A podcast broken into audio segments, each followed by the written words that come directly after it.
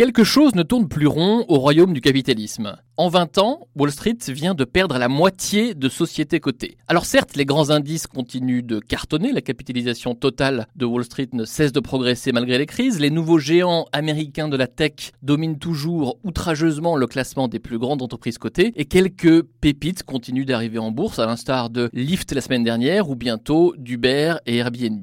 Mais le phénomène est là, de moins en moins de sociétés ont le pari de lever des capitaux à Wall Street. Les retraits de la cote se font chaque année de plus en plus nombreux. Ces sociétés préfèrent la quiétude des marchés privés, des marchés du private equity, qui sont à la fois plus rémunérateurs, moins intrusifs et moins obsédés par le court terme. Même une star comme Tesla cherche maintenant les moyens de sortir de la bourse. Il y a plusieurs raisons de fond à ce mouvement. La vague de fusion-acquisition des deux dernières décennies a évidemment contribué à appauvrir la cote. Les entreprises sont devenues plus grosses et plus dominantes, à l'instar des GAFA, qui rachètent nombre de startups quand elles ne tuent pas tout simplement leurs concurrents. Mais le durcissement de la réglementation a aussi joué un rôle important. Les scandales Enron, WorldCom ou Lehman Brothers sont obligés les régulateurs à durcir les conditions d'entrée en bourse et donc les coûts tout au long de la vie boursière. Cela a découragé plus d'un candidat à la cotation.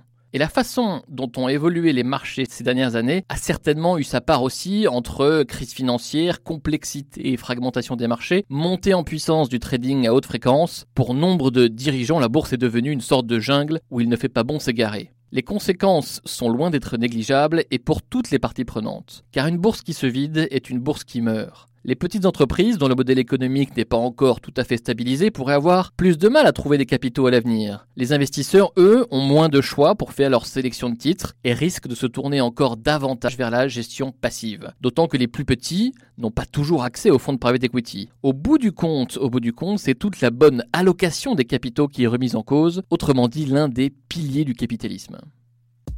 Retrouvez tous les podcasts des échos sur votre application de podcast préférée ou sur leséchos.fr.